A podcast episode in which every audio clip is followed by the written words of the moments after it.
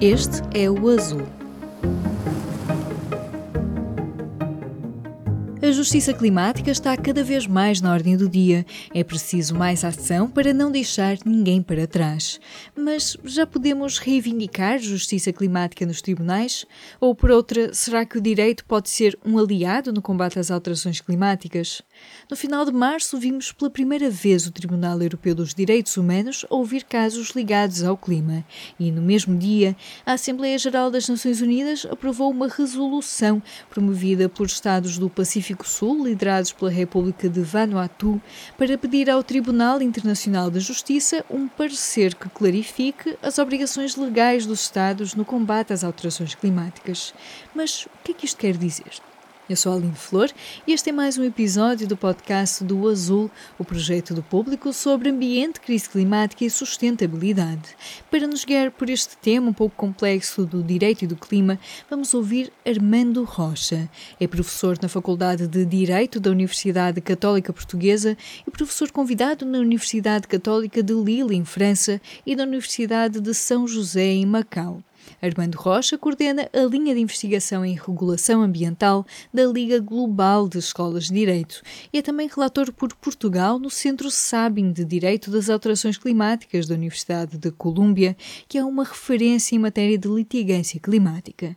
E assim voltamos à questão: como é que o direito pode ajudar a combater as alterações climáticas? É uma boa questão, desde logo porque não é de fácil resolução, é talvez a questão de um milhão de dólares. Não vou explicar o que, é que são alterações climáticas, porque acho que todos sabem, mas também, mas só que em 30 segundos explicar que na origem deste fenómeno o que temos são emissões de, de gases com efeito de estufa a nível mundial e a nível histórico, e o principal problema não são tanto, agora sendo pouco rigoroso, não são tanto as emissões atuais, não são tanto emissões quanto o seu agregado. Isto é, se o ritmo de emissões fosse igual ao ritmo de redução de retirada de gases de efeito de estufa na nossa atmosfera, nós não teríamos problema. O problema é que, precisamente, este, o ritmo de emissões é bastante superior. E este agregado, esta concentração na atmosfera, a nível mundial, é extremamente grande. Isto é o que causa o aquecimento global e depois, posteriormente, as alterações climáticas. Isto significa também que nenhum Estado, isoladamente, tem muitos meios para lidar com alterações climáticas. E, portanto, por mais poluidor que seja um Estado, mesmo que estejamos a falar do principal emissor de gases com efeitos de estufa, seja per capita em termos absolutos, ele sozinho é pouco capaz de lidar com, este fenómeno de alterações climáticas. Sendo certo que hoje em dia já é inevitável haver algum tipo de aquecimento global e por isso algum tipo de alterações climáticas. Por outro lado, também sabemos que se a longo prazo todos nós ganhamos pelo facto de os Estados terem políticas de mitigação e de adaptação, também sabemos que a curto prazo o efeito é devastador do ponto de vista económico e social. E pelo contrário, se um Estado se coibir de adotar estas políticas de mitigação e de adaptação, neste curtíssimo prazo, ele até ganha economicamente, tem uma vantagem económica competitiva. O que significa que a única forma que nós temos de garantir que todos os Estados estão igualmente comprometidos com este esforço de mitigação e de, adaptação é se nós conseguirmos interferir com as políticas internas dos outros Estados. O que nos remete aqui para o direito internacional. O direito internacional em concreto é uma forma em que nós podemos tentar obrigar todos os Estados a estarem igualmente empenhados no esforço de mitigação e de adaptação. Com um problema de base é que o direito internacional hoje em dia ainda funciona muito com base no consentimento do próprio Estado. Os Estados têm obrigações se quiserem. Não é totalmente rigoroso, não é, não é uma afirmação que possa fazer em termos absolutos, mas é quase. O que significa que quando os Estados dizem eu não quero ter um esforço de mitigação, não há nada que possamos fazer para obrigá-lo a ter este esforço. Mas pelo menos é o ponto de partida, através do direito internacional. Uhum. Já agora para dar uh, alguns exemplos concretos, não sei se, por exemplo, podemos usar o, o, e até a diferença é, entre, por exemplo, o protocolo de Kyoto, que depois, por exemplo, os Estados Unidos não se comprometeram com aquelas uhum. metas, e agora, por exemplo, o Acordo de Paris, em que houve um, grupo maior de países, entretanto os Estados Unidos também andaram ali um pouco às voltas, mas ou seja, seria uh, este é. o tipo de acordo que estamos a falar? Uh, há três tratados internacionais sobre esta matéria, uma Convenção 4 sobre alterações climáticas 1992, mas que basicamente não tem grande conteúdo obrigacional. As obrigações jurídicas existiam no protocolo de Kyoto, mas que apenas abrangiam um número muito reduzido de Estados e verdadeiramente não. Era um bocadinho estranho até a lista de Estados que estava vinculada. Os Estados Unidos retiraram-se, o Canadá, quando percebeu que ia estar em incumprimento, acabou também por, por se retirar do protocolo de Kyoto. O Acordo de Paris é aquele tratado onde existem mais obrigações jurídicas e são universais no sentido de todos os Estados têm-nas. Não há nenhum Estado que esteja excluído hoje em dia do Acordo de Paris. Mesmo os Estados Unidos tiveram aquele período de, de saída durante o, o a presidência de Trump, mas a verdade é que hoje em dia todos estão sujeitos ao Acordo de Paris. Qual foi o segredo para se conseguir esta vinculação a nível universal? é permitir que, enquanto no protocolo de Kyoto o esforço de mitigação era igual para todos e estava definido no próprio tratado, no Acordo de Paris a única obrigação que existe é de cada Estado, a cada cinco anos, dizer quanto é que quer contribuir. O que significa que depende de cada um. Faz o que quiser, sabendo que a cada cinco anos tem de apresentar uma nova NDC que seja mais generosa do que a anterior. Mas, em rigor, é cada um que define quanto é que vai contribuir. E é curioso que o termo utilizado no tratado não é qual é a obrigação do Estado, é qual é a contribuição do Estado. Uhum. E até que ponto é possível então reivindicar depois essas. Uh, não são obrigações, são, são contribuições? Exato. No, aquela Convenção 4 que falei em 92, tal como o Acordo de Paris, eles têm os seus meios de executoriedade, mas que são falhantes. Em primeiro lugar, porque quando, nós, quando cada Estado entrega a sua contribuição a cada cinco anos, hoje em dia que já estamos a repetir as contribuições, uma das questões que se começa a colocar é se de facto a contribuição tem de ser mesmo favorável. Isto é, se os Estados não podem entregar uma contribuição pior do que a anterior, desde que nominalmente digam que é melhor. E há quem diga podem estar a mentir, desde que, que digam expressamente que é melhor, isto é válido. O que é algo desolador. Perceber que isto é discutido é desolador. Ao lado deste órgão executivo que recebe as contribuições, há uma cláusula sobre que tribunais é que são competentes para garantir o enforcement de, do Acordo de Paris, tal como da Convenção 4. São duas disposições diferentes, mas têm o mesmo regime. Dão competência quer ao Tribunal Internacional de Justiça, quer ao Tribunal Arbitral. Qual é o problema? É que só, eles só têm competência se cada Estado, no momento da ratificação, aceitar a jurisdição dos dois. Ora, do Tribunal Internacional de Justiça, apenas os Países Baixos aceitaram jurisdição, o que significa que é impossível haver um caso porque não temos sequer duas partes para haver um conflito. Para o Tribunal Arbitral, para além dos Países Baixos, temos, salvo erro, as Ilhas Salomão e Tuvalu. Pode estar agora errado na lista, mas são dois estados do, do Pacífico. O que significa que não vai haver nenhum tipo de enforcement ao abrigo dos próprios tratados. O que significa que temos de ter aqui alguma criatividade e procurar ver que outros meios aqui existem em direito internacional que permitam aos Estados reagirem uns contra os outros. O que se conseguiu fazer foi procurar pareceres. E neste momento temos uma explosão de pareceres. Surpreendente. Temos, por um lado, um pedido de parecer que foi feito ao Tribunal Internacional de Direito do Mar, com sede em Hamburgo, em que um conjunto de Estados pedia ao Tribunal para esclarecer quais são as obrigações dos Estados em relação à proteção do ambiente marinho e obrigações relacionadas com, com o clima. É um processo que está neste momento em discussão. Provavelmente o Tribunal não vai ter jurisdição e por isso não vai emitir um parecer, mas foi uma hipótese que se conseguia uma alternativa procurar-se outro tribunal. E ao lado deste pedido, um conjunto de Estados do Pacífico liderou este processo na Assembleia Geral das Nações Unidas para pedir um parecer ao Tribunal Internacional de Justiça. Isto porquê? Porque o Tribunal Internacional de Justiça, ao lado da sua competência para decidir litígios entre Estados, pode sempre emitir pareceres desde que tenham sido pedidos por órgãos das Nações Unidas, desde logo a Assembleia Geral. E foi isto que sucedeu. Os mesmos Estados, sabendo que não podiam processar outro no Tribunal Internacional de Justiça, conseguiram formar uma maioria na Assembleia Geral para pedirem este parecer. E ao lado destes pareceres depois aparecem as questões de direitos humanos que há neste momento um pedido de parecer no Tribunal Interamericano dos Direitos Humanos e há vários casos, estes sim, de disputa perante o Tribunal Europeu dos Direitos Humanos, em que a reação é exatamente a mesma. É, perante a impossibilidade de irmos ao Tribunal Internacional de Justiça ao abrigo do próprio Acordo de Paris, será que não posso dizer que os Estados, ao não se adaptarem ou ao não reduzirem gases com efeito, emissões de gases com efeito de estufa, se não estão a violar direitos humanos básicos, como o direito à vida, à propriedade, à integridade física, saúde, etc. Uhum. Há um, um, um, termo, digamos, de jargão jurídico que é a justiciabilidade, não é? Que é esta capacidade de eu resolver não é, o meu problema pronto, através do sistema jurídico, não é? de fazer valer os direitos que temos o direito, digamos, a um clima estável, não é? Como, por exemplo, o ambiente saudável, não é? que é o que, por exemplo, está na nossa Constituição. É justiciável ou então ainda temos o que o resumo disto também é que ainda temos um longo caminho pela frente?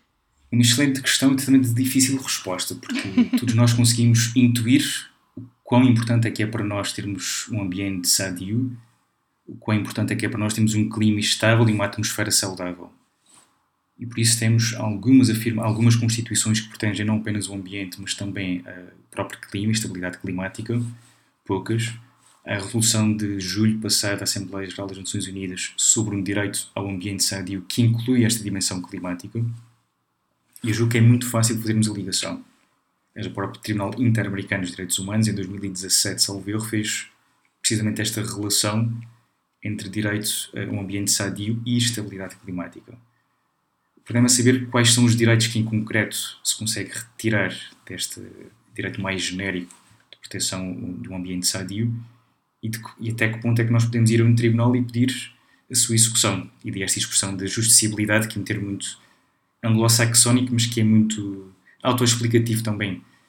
De facto, não nos vale de nada, enquanto cidadãos, termos um direito a um ambiente sadio se depois ele não é respeitado e nós não temos vias de garantia isto tem sido questionado e até disputado. Isto é, quando, os, quando temos uh, particulares ir ao Tribunal Europeu dos Direitos Humanos, ao abrigo direito à vida, o direito à, à proteção do domicílio, integridade física, dizendo esta não a inação dos Estados em matéria climática põe em causa os meus direitos humanos, o que estamos a fazer é disputar a não justiciabilidade destes direitos e a tentar obrigar os Estados a agir o problema de base é sempre o mesmo também da parte do Tribunal. É, se este direito não é justiciável, o que é que o Tribunal vai dizer? O Tribunal só pode emitir uma sentença, só pode decidir se tiver um conteúdo decisório, se conseguir de facto, ao abrigo deste direito ao ambiente, dizer algo muito concreto contra aquele Estado.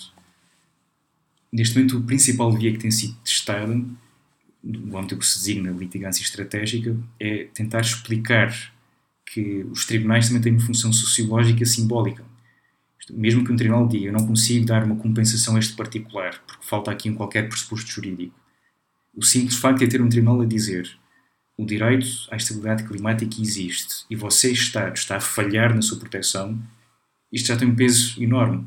Já permite ser usado, por exemplo, num, processo perante um tribunal interno, a propósito de, de uma avaliação de impacto ambiental, etc.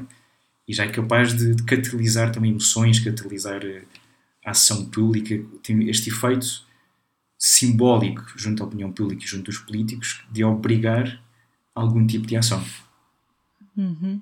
É interessante que muitas vezes nós achamos, codificamos também o que é que nós temos ou não temos direito consoante o que está ou não na lei, não é? Como se só o que está na lei fosse, fossem os direitos que nos assistem, mas depois o professor está aqui a dizer é também o outro lado, que é nem tudo que onde a lei ou os tribunais não chegam, não quer dizer que não possa haver este peso também simbólico ou até de, de não sei se pode aplicar a expressão magistratura de influência. Mas é precisamente isso. Uhum. Pode falar um pouco sobre o que é que neste momento são as grandes questões que se colocam? Esteve a falar também delas, não é? Aqui sobre, sobre as limitações dos tribunais, mas uh, quais são as vias que neste momento estamos a olhar na comunidade uh, jurídica?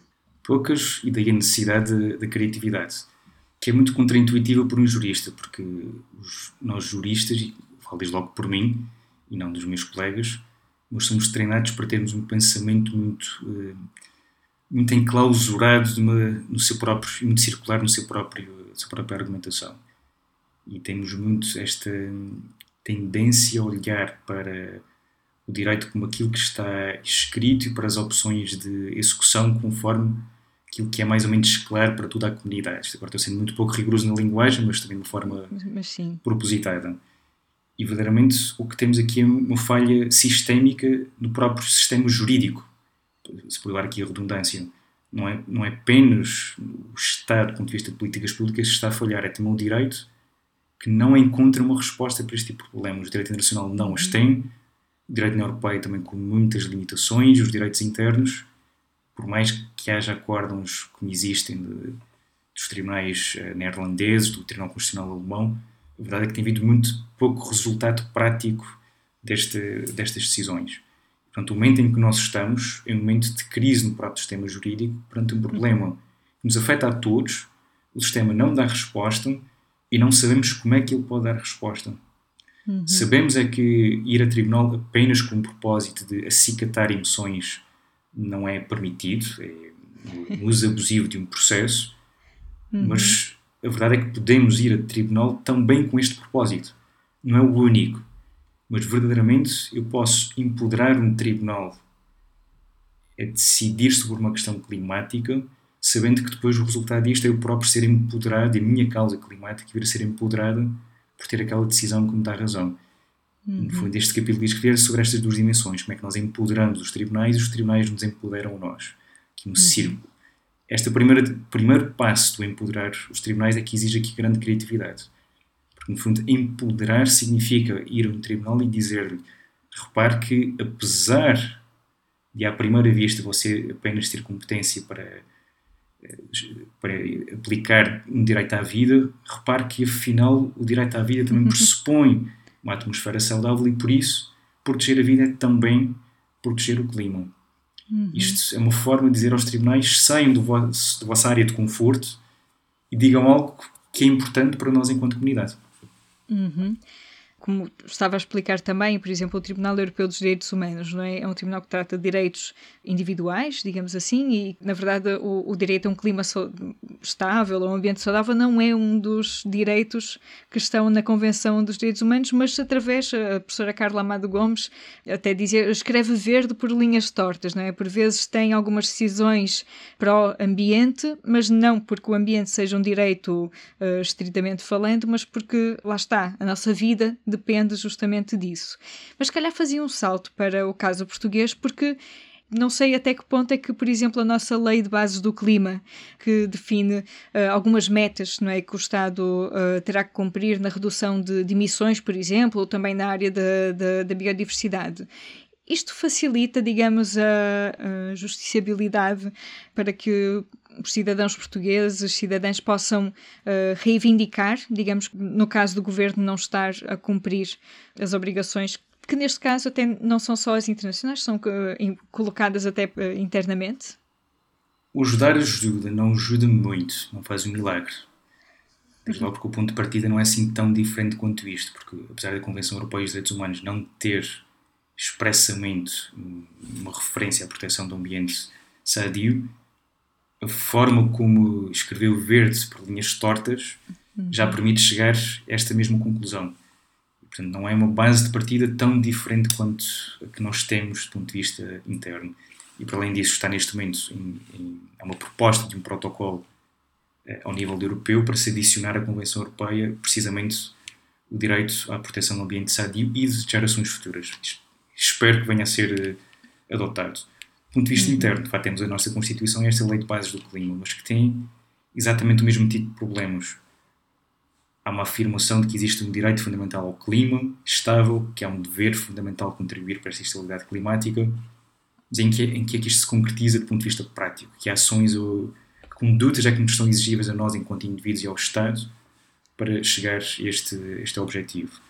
Depois também é verdade que traça metas mas não as traça de uma forma muito uh, explícita. A Lei de Base do Clima, sobretudo, o que faz é delegar em diplomas sectoriais. A concretização de, dos seus objetivos. Porque, de facto, é no ponto de vista sectorial que nós vamos conseguir falhar neste esforço de mitigação. Este é o grande problema questões, da questão climática, que, de facto, não há uma via de mitigação que permita resolver o problema. Uhum. É, é um problema que afeta todas as dimensões da nossa vida cotidiana enquanto indivíduos e por isso só se chega lá com políticas sectoriais em todas estas dimensões de transportes, de energia, até de educação, de saúde, etc. Este que é o grande drama. É um autor que diz que, que as alterações climáticas são o Golias das externalidades económicas. Precisamente para dizer isto é tão difícil porque exige tocar em tantos instrumentos ao mesmo tempo que de facto uma lei de base a única coisa que podia fazer era explicar que vai haver outras leis que vão tentar concretizar este esforço. Pode ajudar no sentido que temos uma afirmação mais explícita deste direito a um ambiente sadio e é possível que se possa construir aqui um argumento de omissão de ação por parte do Estado português, na medida em que não está a cumprir os parâmetros que foram definidos por si próprio na lei de bases. Uhum. É possível, mas não é um caminho linear. Ok. Professor, sempre trabalhou nesta área do direito do ambiente e desembocou na, no, no direito do clima? Ou como é que chegou a esta área que agora investiga? Gostava de dizer que foi por paixão desde criança, mas isso seria mentir. Foi por mero acaso. Isto, acho que desde cedo que, tive, que tenho preocupações ambientais em geral e desde, desde cedo tenho, tento ter comportamentos ambientalmente adequados e desde cedo que ouvi falar na questão climática, mas confesso que era tal como se calhar muitas pessoas no mundo relativamente dormente em relação à questão climática. Entrei nesta área porque alguém me desafiou a investigar um pouco sobre o assunto e escrevermos um texto em comum. E foi nesta altura que eu percebi que afinal a questão climática não era apenas uma preocupação, era bem mais preocupante do que aquilo que eu achava. E portanto fiz este investimento e, e passei sugeri na minha universidade que houvesse um curso de Direitos de Alterações Climáticas, que julgo que foi o primeiro no país e dos primeiros a nível mundial até. E pude verificar desde a primeira edição de, desta disciplina um fenómeno que se repete todos os anos com os alunos, que é o da surpresa e depressão logo ao final da primeira aula, que só vai piorando ao longo do, da disciplina. Em regra, os alunos são muito gratos quando chegam ao final da daquela disciplina optativa, mas dizem sempre eu sabia que havia um problema climático, não fazia a mínima ideia, em primeiro lugar, que era tão grave, e em segundo lugar, que nós estamos a fazer tão pouco para conseguir corrigir, se é que é um verbo que se possa utilizar neste contexto. Uhum. E como é que vê também a, a, como é que estamos a preparar juristas e advogados e magistrados em Portugal nestas áreas, porque talvez um problema do próprio país em várias áreas não é? de, de, de ainda não se encarar isto como algo que tenha que ser transversal, na verdade, porque a nossa vida cada vez mais vai ser influenciada pelo impacto destas questões e, e há um, todo um trabalho a fazer não só no, no, sentido de nos adaptarmos a elas, mas também de conseguirmos exigir não é, esta ação. E há aqui um problema que acho que é importante, do ponto de vista de ferramentas. Uhum. Há um problema que eu noto nas faculdades de Direito em geral, que é a criatividade, precisamente. Somos muito bons, e em Portugal o ensino de Direito é excelente, é preciso dizer isso, e é excelente em dar ferramentas e em tornar os alunos muito competentes na análise e argumentação jurídica. Não somos, nem em Portugal, nem em sítio algum do mundo, tão bons quanto isso em tornar os alunos criativos e em saírem fora daquela mecânica própria do direito e em tentarem pensar os, os, problemas com outro tipo de abertura de mente e de impacto social. Eu dou um exemplo a propósito de alterações climáticas. Uma das questões que se discute do ponto de vista técnico é se um Estado pode ser responsável, se a sua conduta pode ser considerada ilícita, porque ilícito dentro dos pressupostos da responsabilidade internacional, se no momento em que emitiram gases com efeito de estufa há anos atrás, não era proibido. Convenção 4, que não, que não tem um grande conteúdo obrigacional, em 92. Portanto, emissões de 1923 certamente que não seriam ilícitas. Isto é algo que para um jurista é muito evidente e, portanto, a resposta seria não, a conduta não é ilícita, mas que é oposto que uma criança, que um leigo diria, porque nós temos a intuição que se fizemos algo errado, nem queremos saber qual é a base jurídica. Se fizemos, temos de compensar o outro. Uma criança percebe isto. Mas nós, juristas, somos muito treinados para o oposto. Isto é, as ferramentas que nós damos aos nossos alunos, e somos muito bem sucedidos nisto, são um bocadinho castradoras desta criatividade. E quando temos um problema com as alterações climáticas que desafiam o próprio sistema jurídico, aí temos de ter capacidade de formar pessoas que, que estejam dispostas a desestruturar o sistema e a tentar reconstruir soluções de uma forma diferente.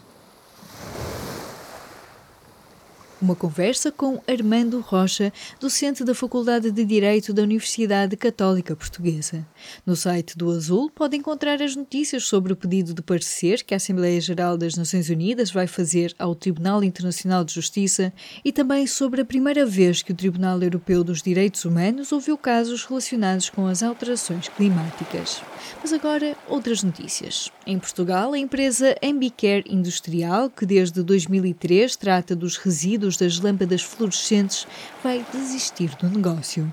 Para perceber a importância disto, podemos lembrar que no interior de cada lâmpada fluorescente existe mercúrio, um elemento tóxico para o ambiente e para os humanos que tem que ser estabilizado antes de ir para um aterro sanitário. A Ambicare faz esse tratamento, além de separar o metal e o vidro para enviar para os recicladores finais. Mas em abril a empresa vai deixar de tratar as lâmpadas, o que significa que Portugal vai perder a entidade mais experiente no tratamento deste tipo de resíduos de equipamentos elétricos e eletrónicos. Para saber mais sobre as implicações desta mudança, leia o trabalho de Nicolau Ferreira em público.pt/azul. Com a chegada da primavera, chegam também as flores e os espirros. A época de alergias está assim a ficar mais agressiva e as alterações climáticas têm um papel nisso.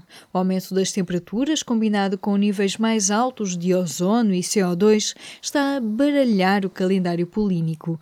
Isto torna a temporada de alergias mais longa e mais difícil. O impacto da crise climática na saúde não se resume apenas ao capítulo das alergias. Um trabalho da Andréa Azevedo Azevedo Soares para ler no site do Azul. Já sabe, se gostou de ouvir este episódio, siga o podcast na sua aplicação preferida para não perder o próximo. Se tiver sugestões de temas e entrevistas, envie para o e-mail aline.flor.público.pt. O azul é a secção do público sobre ambiente, crise climática e sustentabilidade, que tem como parceiros a Fundação Calouste Gulbenkian, o projeto Biopolis, a Lipor e a Sociedade Ponto Verde. O podcast Azul é editado por mim, Aline Flor, e volta daqui a duas semanas. Até lá!